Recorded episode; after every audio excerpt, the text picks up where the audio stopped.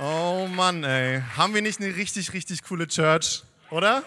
Ey, ich muss ehrlich sagen, ich liebe die Ecclesia Nürnberg. Ey. Ich, ich liebe es, mit euch zusammen Gottesdienst zu feiern.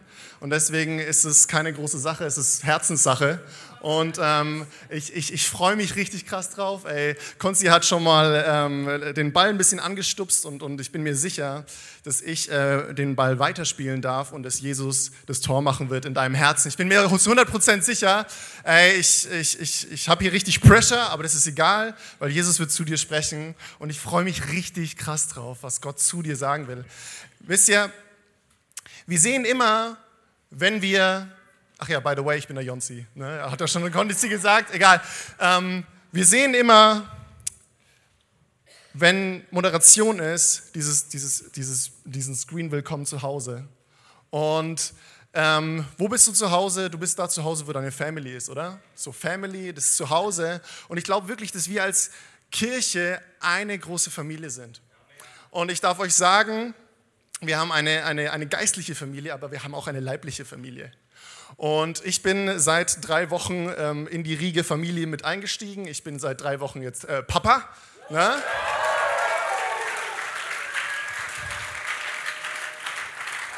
Und ähm, ich muss ehrlich sagen, die Leute haben mich gefragt, so, oh Jonsi, und wie fühlt man sich jetzt als Vater? Und, das ist und ich habe gesagt, hey, kennst du die Frage, wenn dich die Leute fragen, du bist jetzt 18, wie fühlst du dich? Das ist genau die, für mich war das die, genau die gleiche Frage bis letzte Woche. Letzte Woche war ich auf einer Hochzeit und ähm, ich bin hingefahren mit meiner Frau und, und, meiner Tochter Lilly und wir sind da hingekommen und, und das Erste, was du machst, ist immer, okay, wo sitze ich?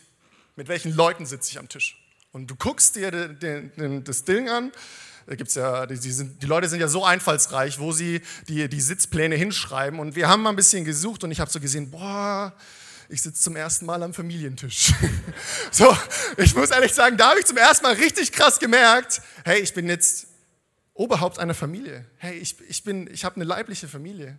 Und ähm, mein Herz, und ich glaube auch, dass es das Herz Gottes ist, mein Thema für heute, für dich ist Einheit in der Familie.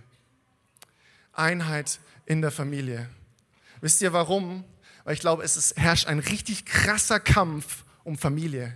Es herrscht ein richtig krasser, starker Kampf. Der Teufel will um jeden Preis Familien kaputt machen, Unruhe stiften. Er will, dass Männer und Frauen sich trennen. Er will, dass Kinder, er will, dass Söhne und Töchter sich gegen ihre Eltern stellen. Um jeden Preis, denn er weiß eins, kaputte Familien bringen kaputte Menschen hervor und es gibt einen Kreislauf der Verletzung. Verletzte Menschen verletzen Menschen. Und ich glaube, dass Familie ist so ein wunderbarer Ort, aber auch gleichzeitig so ein umkämpfter Ort, weil da so viel Verletzung geschehen kann. Es kann so viel Verletzung geschehen, aber es kann auch so heilsam sein. Du kannst einen Ort haben, wo du dich zu Hause fühlst. So, hey, wie wenn du hierher kommst, geistliches Zuhause, come on, preach it, brother. Und ich setze mich hier hin und ich kann auftanken, das ist richtig schön, aber es kann auch sein, dass du nach Hause gehst und es ist immer Stress es ist immer Beef, es ist immer hart und es ist immer schwer. Aber wisst ihr, ich glaube nicht, dass das letzte Wort gesprochen ist. Wenn du hier sitzt und du weißt, oh, in meiner Familie geht es richtig ab, es ist noch nicht das letzte Wort gesprochen, denn Jesus hat das letzte Wort. Amen. Amen. Jesus hat das letzte Wort. Amen. Amen. Oh, come on. Ich merke, ich bin nicht auf der Youth Night. Amen. Okay. Und ich glaube, die Verlockung wird heute groß sein, wenn du mit deiner Mutter hier bist oder mit deinen Kindern hier bist, dass du ab und zu mal so rüberspickst und ähm, hat dich die Predigt jetzt angesprochen? Weint er schon? Ich möchte dich wirklich motivieren. Bitte hör mal nur mit deinem Herzen zu, was Gott zu dir sagen möchte. Ich möchte dich wirklich heute mal herausfordern, dass Gott zu dir spricht und dass du das zulässt, dass Gott zu dir spricht und nicht zu deinem Nachbarn oder zu deinem Kind oder zu deinem Ehemann oder zu irgendwem sonst, deinem Onkel oder was weiß ich. Ich möchte am Anfang nochmal beten. Herr Jesus, ich danke dir dafür, dass du hier bist. Ich danke dir dafür, dass du gut bist, Herr, und dass du zu uns sprechen möchtest. Ich danke dir dafür, dass das letzte Wort noch nicht gesprochen ist, denn du kannst Familien retten. Du bist unser Retter und du kannst Familien retten. Wir danken dir dafür, dass du zu unseren Herzen sprechen willst. Ich danke dir, ich bin wahrscheinlich der Einzige hier in diesem Raum, Jesus, aber ich danke dir für dieses Wetter, denn ich habe keinen Sonnenbrand. Danke, Jesus. Amen. Ja, das ist richtig schlimm im Sommer. Ich habe fast jedes Jahr Sonnenbrand. Ist nicht cool. Lass uns mal in Hebräer reinschauen. Hebräer 12, Vers 14 bis 15. habe ich euch heute mitgebracht und ähm, ich will es einfach mal vorlesen. Wenn du deine Bibel dabei hast, schlag mal deine Bibel auf und äh, lese mit, mit, dir, mit mir. Ansonsten schau auf deine Predigt mit Schrift, da steht es auch. Der Hebräerschreiber schreibt in dem Moment an ähm, Gemeinden, an Christen und er sagt, jagt nach dem Frieden mit jedermann und der Heiligung, ohne die niemand den Herrn sehen wird und achtet darauf, dass nicht jemand die Gnade Gottes versäumt, dass nicht etwa eine bittere Wurzel aufwächst und Unheil anrichtet und viele durch diese befleckt werden. Es ist doch mega frustrierend, oder? Man kann sich seine Familie nicht aussuchen. Das ist schlimm, oder? Ich kann mir nicht meine Mutter aussuchen, aber ich kann mir auch nicht meine, äh, meine Tochter aussuchen. Aber ich glaube, dass, dass Gott dich nicht umsonst in deine Familie gestellt hat. Glaube ich wirklich. Bin ich zu 100% sicher. Vielleicht denkst du dir manchmal, oh Mann, ich wäre so gern ein Bui. Ich finde den Eme so cool. Wenn er immer updates auf der Bühne, ist richtig stark. Ich, oh, Eme, my brother, ich feiere dich. Und ähm, nee, nee. Und ich darf dir eins sagen, es gibt keine perfekten Familien. Es gibt keine perfekten Familien. Ich habe die Bibel durchforstet und es fängt ja schon mal richtig gut an. Die erste Family, Adam und Eva und Söhne Kain und Abel, der eine Sohn bringt den anderen um. Wow, cooler Start. Toll, Gott, krass. Und ich habe die, äh, es geht weiter auch mit Abraham, Sarah, die haben Stress, die Frau und Mann, Eheprobleme und so weiter. Dann gehen wir zu Isaak, die beiden Söhne verprügeln sich schon im Mutterleib. Und wir merken, es ist immer Streit da, es ist immer Konflikt da, es ist immer ah, in der Familie. Und es gibt keine perfekte Familie. Und ich habe mal, ich, ich spreche immer wieder mit meinen Jugendlichen, aber auch mit den Eltern und, und was die so sagen, so Eltern sagen mir, boah, Jonsi, ey, ich verstehe mein Kind nicht. Zu Hause ist es richtig schlimm gerade. Wir streiten uns die ganze Zeit. Und wenn ich dann mit den Jugendlichen spreche, ist genau das Gleiche. Zu Hause ist richtig schlimm. Zu Hause ist richtig schlimm. Und, und wir streiten uns die ganze Zeit und da gibt es immer Probleme, immer Konflikte. Und, und irgendwie denke ich mir so, okay, wenn, wenn, wenn beide streiten und das beide schlimm finden, wäre es doch ganz cool, wenn man sich einfach zusammensetzt und sagt, okay, wir überlegen uns, dass wir einfach Konflikte lösen, Streit lösen. Eigentlich total einfach, aber so schwer. Ich habe verschiedene Streittypen an mir selber entdeckt. Okay, Streittypen, vielleicht entdeckst du dich da selber drin. Der erste Streittyp, den ich mir aufgeschrieben habe, ist der Teflon-Streiter. Teflon-Streiter, das ist so der Typ, bei dem alles abperlt. Den kannst du alle Sachen an den Kopf werfen und passiert einfach nichts. Du schreist ihn an, passiert nichts. Gar nichts. Ist nichts los in dem, bei dem. Du denkst dir so, what? Außer er wird mal richtig heiß, dann zischt zurück. Und dann geht's richtig ab, ey. Stille Wasser sind tief und auch laut manchmal. Der nächste Streittyp, den ich bei mir entdeckt habe, ist der Mikrowellenstreiter. Kennst vielleicht Leute oder dich selber, wenn du dich mit den Leuten streitest, du siehst richtig so imaginär, wie sie den Kühlschrank aufmachen, das Problem von zwei Jahren rausholen und, und äh, die, die Kühlschrank und, und dann die Mikrowelle aufmachen, schön dieses Problem und diesen Streit reintun, zumachen, aufdrehen, bing, und dann, wenn der Streit kommt, weißt, kannst du dich noch erinnern, als du das und das zu mir letzte Woche gesagt hast? Und du denkst dir so, oh Mann. Oder den Vulkanstreiter, ey, wenn, hu, da geht's ab, ey. Da ist Feuer in der Hütte, die, die, da, da werden Türen zugeschlagen, da wird rumgeschrien und da geht's richtig ab. Und den anderen Streittyp ist der Rückzugsstreiter der haut einfach immer ab. Du wirfst ihm was an den Kopf und du, und du siehst nur, na, mm, mm, und er geht weg. Mm, na, nee. Und meine Frau, muss ich ehrlich sagen, die hatte am meisten Probleme mit diesem Punkt, weil ich war so ein Rückzugsstreiter. Ich bin einfach immer, nee, das gebe ich mir jetzt nicht. Und bin aus der Tür gegangen. Aber danke, Jesus, du hast mein Herz berührt. Es hat sich was getan. Amen. Amen, Amen. Ich habe in der Zeitschrift gelesen, die haben elf Experten zur Ehe befragt. Und ähm, die, die schreiben, der Schlüssel zum Glück in der Ehe ist Kommunikation. Wenn man merkt, dass etwas in der Ehe schief läuft, man sich möglicherweise ungeliebt oder ungehört fühlt, dann ist es höchste Zeit, mit seinem Partner offen über seine Gefühle zu sprechen. Und ich möchte dir heute was mitgeben. Der Schlüssel zur Einheit in deiner Familie ist, Kommunika ist gute Kommunikation. Gute Kommunikation ist der Schlüssel zur Einheit in deiner Familie. Ich möchte aber heute gar nicht so genau über Kommunikation sprechen, sondern ich möchte über die Voraussetzungen für eine gute Kommunikation sprechen. Wir fangen mit den Basics an, okay? Wir könnten darüber eine Predigtserie starten. Aber wir fangen mit den Basics an. Und diese Voraussetzungen sind Grundlage, sind Herzenshaltungen, die du, die ich haben, damit in unseren Familien gute Kommunikation funktioniert. Dass sie funktioniert, dass es, dass es etwas ist, wo, wo, wo, wo wir miteinander sprechen können, wo, wo, wo wir eben nicht diese Konflikte haben, die uns kaputt machen, die uns verletzen und dann wieder ein Kreislauf der Verletzung, der Unvergebenheit, der Bitterkeit entsteht. Und das sind Voraussetzungen dafür. Weil manchmal ist es gar nicht so wichtig, was du sagst, sondern wie du es sagst. Und das Wie fängt in unserem Herzen an. Das Wie fängt in unserem Herzen an. Und das sind die Voraussetzungen. Bevor ich also etwas zu meiner Frau oder zu meinem Kind sage, mein Kind versteht mich zwar noch nicht, nehme ich mir diese Dinge zu Herzen. Und der erste Punkt ist, bevor ich irgendetwas sage, gebe ich mich selbst auf. Selbstaufgabe ist der erste Punkt für eine Voraussetzung für eine gute Kommunikation. Kann ich mal kurz Hände sehen? Wer ist in den 90er Jahren aufgewachsen? Kind in den 90er Jahren? Kann man ein bisschen?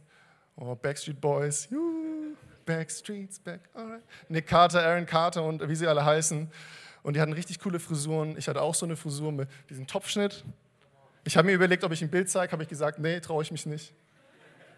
So einen schönen, richtig schönen Topfschnitt. Meine Mutter hat sich es ganz einfach gemacht. Einmal um den Kopf rum. Und ich hatte so einen Topfschnitt. Und ähm, an einem Tag war ich bei meiner Mutter und habe ihr in der Küche geholfen. Und ähm, meine Mutter hat gesagt, hey, Jonsi, das Essen ist fertig. Geh mal hoch und hol deine Brüder. Ich habe noch zwei große Brüder.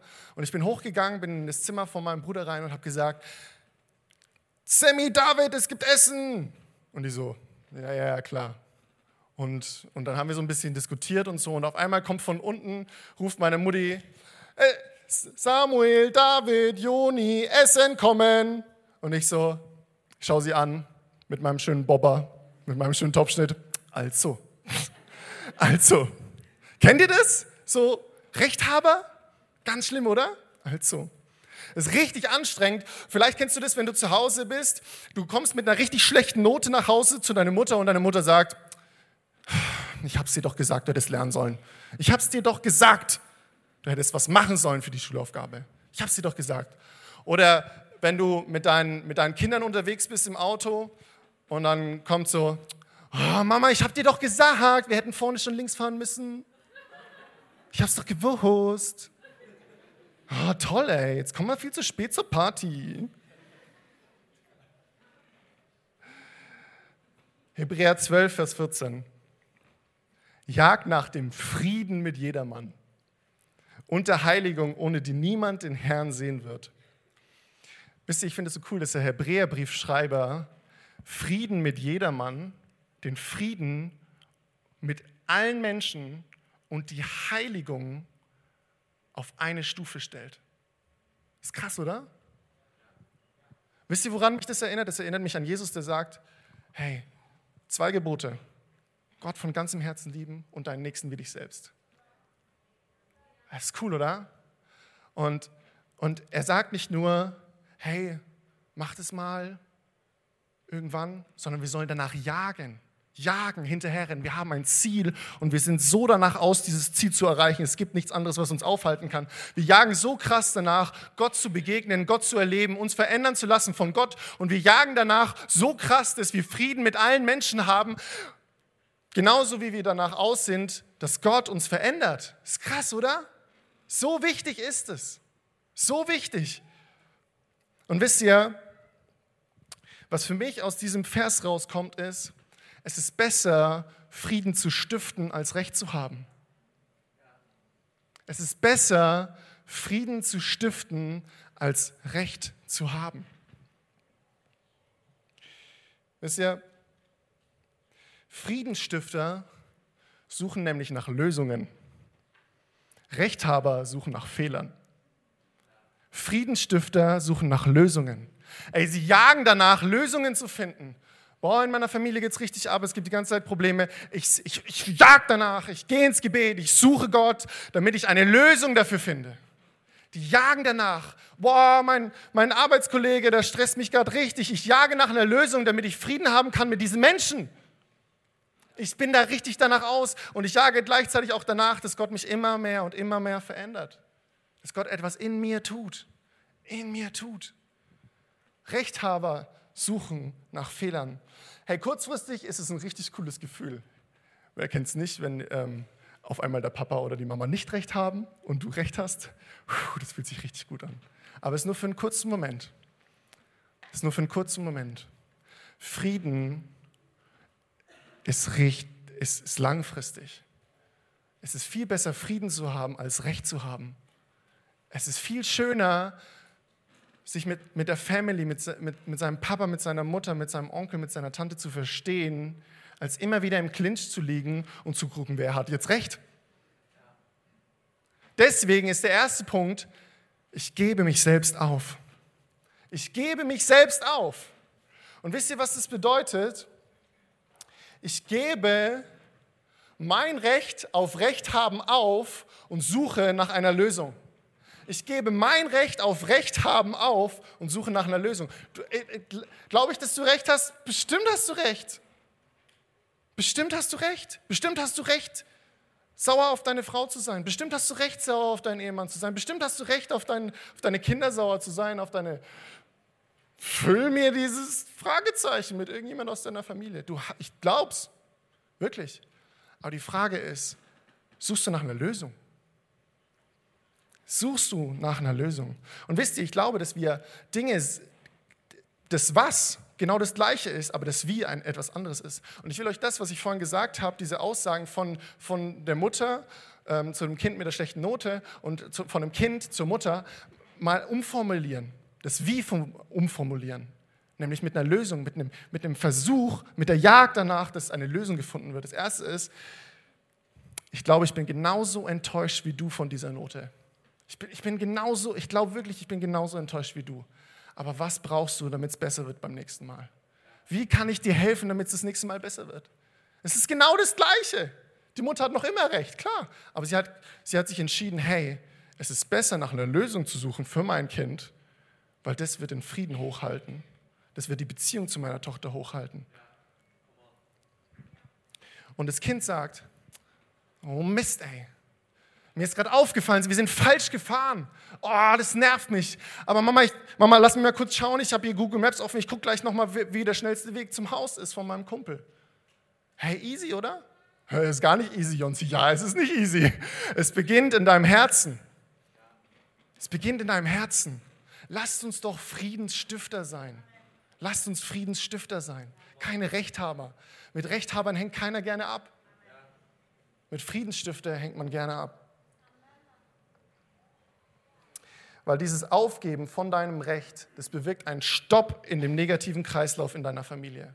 Es bewirkt einen Stopp in der Bitterkeit, es bewirkt einen Stopp in der Verletzung, es bewirkt einen Stopp und ich glaube, dass du dazu berufen bist, in deiner Familie dieses Stopp zu bewirken. Wenn du Jesus in deinem Herzen hast, Jesus nach, ich bin mir sicher, dass du dazu erwählt bist. Bin ich mir sicher. Und wird es leicht sein? Auf gar keinen Fall. Auf gar keinen Fall. Bitte versteht mich nicht falsch. Der zweite Punkt, den ich für euch habe, ist Vergebung. Ich vergebe. Bevor ich etwas sage, gebe ich mich selbst auf. Ich vergebe mein Recht auf Recht haben auf und ich vergebe, bevor ich etwas sage. Wir sind noch gar nicht bei der Kommunikation, wir sind noch immer in den Voraussetzungen. Hebräer 12, Vers 15. Und achtet darauf, dass nicht jemand die Gnade Gottes versäumt, dass nicht etwa eine bittere Wurzel aufwächst und Unheil anrichtet und viele durch diese befleckt werden. Die Gemeinde soll um jeden Preis danach aus sein, darauf aufpassen, dass jeder die Gnade Gottes erlebt. Was ist die Gnade Gottes? Dass Jesus für unsere Sünden am Kreuz gestorben ist, dass es Vergebung gibt, dass der Weg frei ist zum Vater und diese Vergebung soll keiner verpassen und ich bin mir sicher, dass keiner in deiner Familie Vergebung verpassen sollte.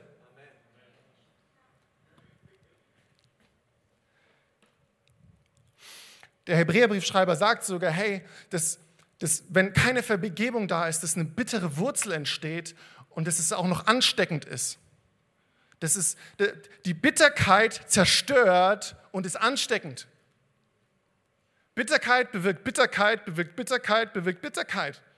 Das ist ansteckend, das ist nicht gut. Und wir brauchen es in unseren Familien, dass Vergebung endlich hineinkommt, dass etwas passiert. Herr Jesus, bitte, bitte. Oh, Herr Jesus, bitte tu was in unseren Familien. Ich habe ein cooles Bild dafür. Vergebung ist für deine Familie, für die Einheit in deiner Familie, wie Zähneputzen für deinen Mund. Okay? Zähneputzen. Zähneputzen. Wenn du es nicht jeden Tag tust, fängt es erst an zu stinken, dann entstehen Wunden und dann stirbt was. Ich habe schon vorhin gesagt, ich bin ein Freund davon, dass wir die genau die gleichen Sachen sagen, aber das ist, wie sich verändert.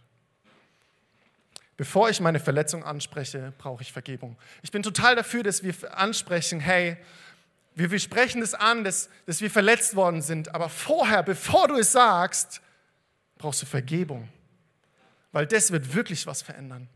Putz deine Zähne vorher. Putz dein, nimm das richtig, richtig schön richtig schön schäumig. Weil es bringt deine Familie zu, näher zusammen. Bevor ich, bevor, es gibt coole Instagram-Fotos ne, mit, dem, mit der Zahnbürste in der Hand. Bevor ich etwas sage, putze ich meine Zähne. Und ich bin so begeistert davon, dass Jesus echt was vorhat mit uns, mit jedem Einzelnen von uns.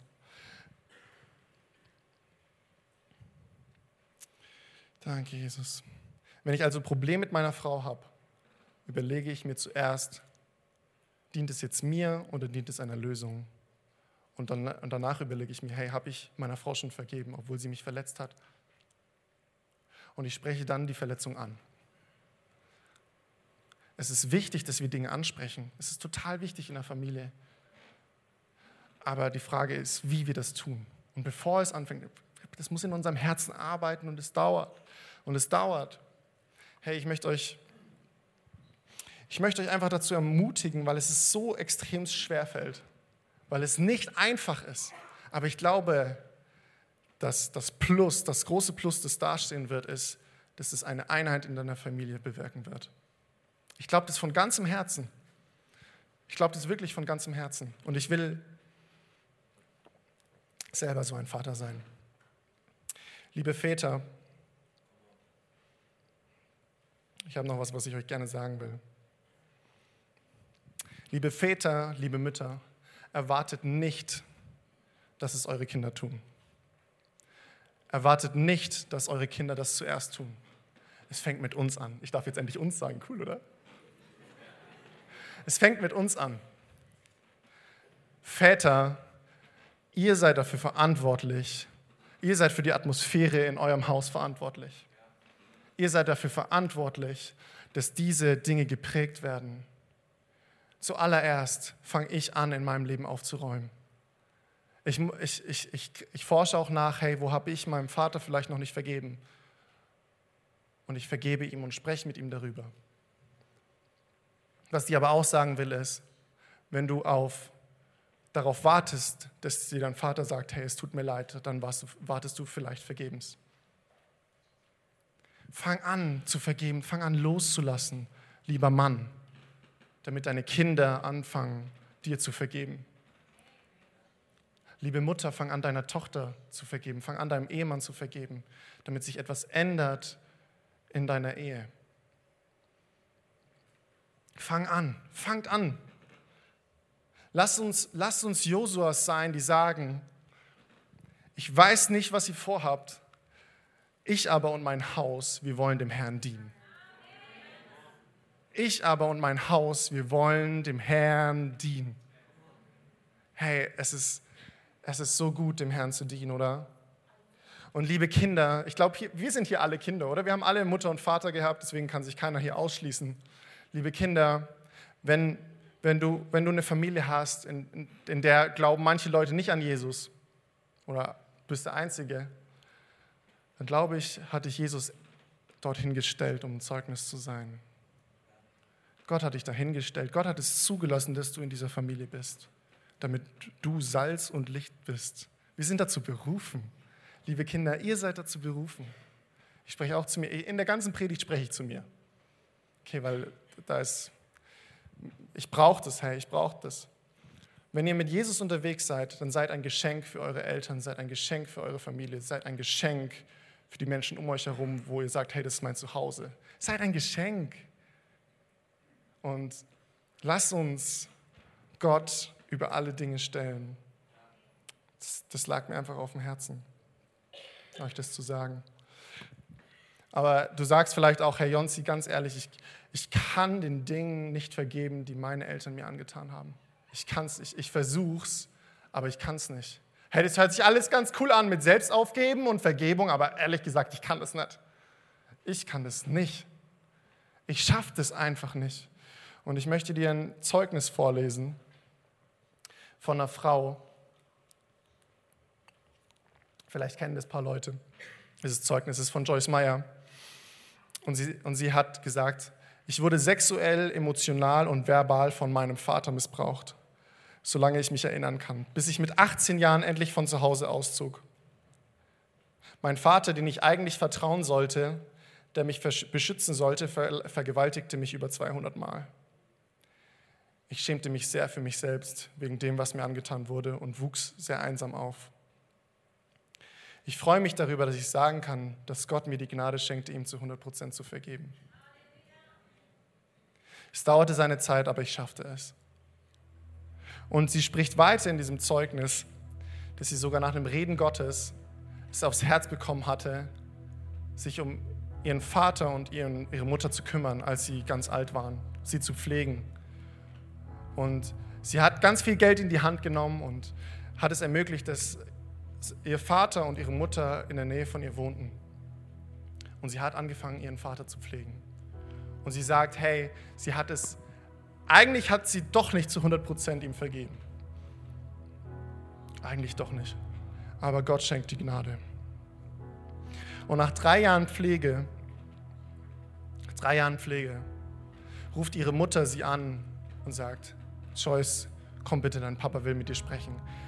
Dein Vater weint seit zwei Wochen. Dein Vater weint seit zwei Wochen. Und der Vater wartet auf sie und sie kommt. Und er bittet sie um Vergebung für das, was sie ihr angetan hat. Er bittet ihr um Vergebung, das, was sie ihr angetan hat. Und in dem Moment dreht Jesus alles um und schenkt Einheit. Und diese Frau ist so ein Zeugnis für so viele Menschen. Und es ist so stark. Es ist so stark.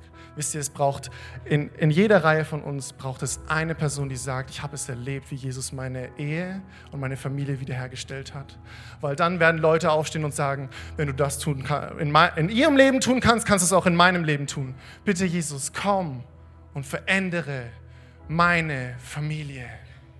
Bitte komm und verändere uns. Und ich habe mir dann noch ein Interview angeschaut und der Inter Interviewer hat sie gefragt, hey, wie hast du das eigentlich geschafft, deinem Vater wirklich zu vergeben? Und sie sagt, zwei Punkte hat sie gesagt.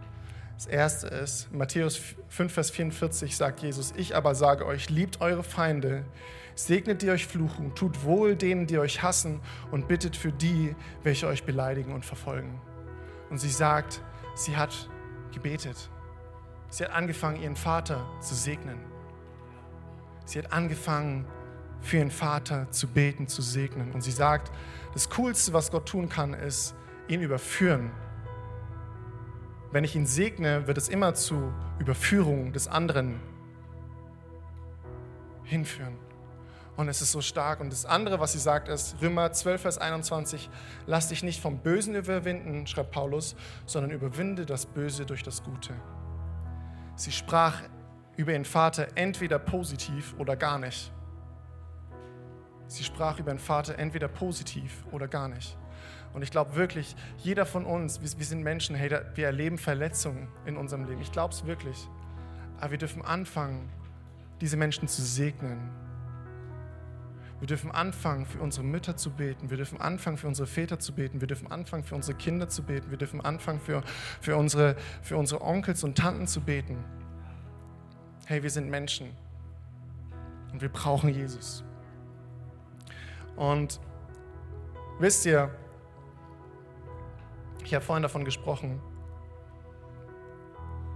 dass es ein Kreislauf ist der Bitterkeit, der Verletzung, der Unvergebenheit in deiner Familie.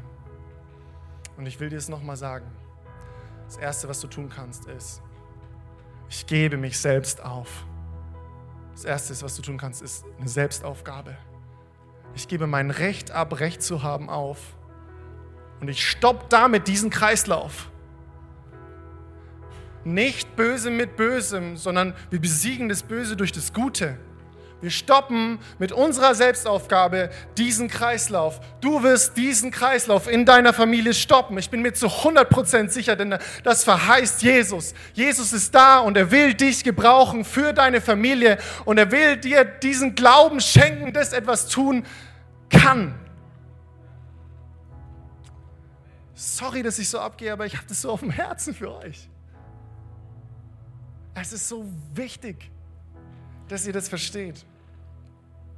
Lasst heute den Tag nicht vergehen und bittet um Vergebung. Lasst den Tag nicht vergehen und bittet um Vergebung. Wenn ihr was falsch gemacht habt, bitte geht zu euren Eltern heute noch hin, geht zu euren Kindern heute noch hin und sagt, hey, es tut mir leid, was ich da über dich gesagt habe, das war nicht okay. Oft wissen wir, was das Richtige ist, aber wir tun es nicht, weil wir uns nicht trauen. Oder? Gott hat zu uns gesprochen, Gott hat vielleicht genau gerade in diesem Moment zu dir gesprochen, aber du traust es dich nicht. Aber ich, möchte dir sagen, sei heute mutig und kühn.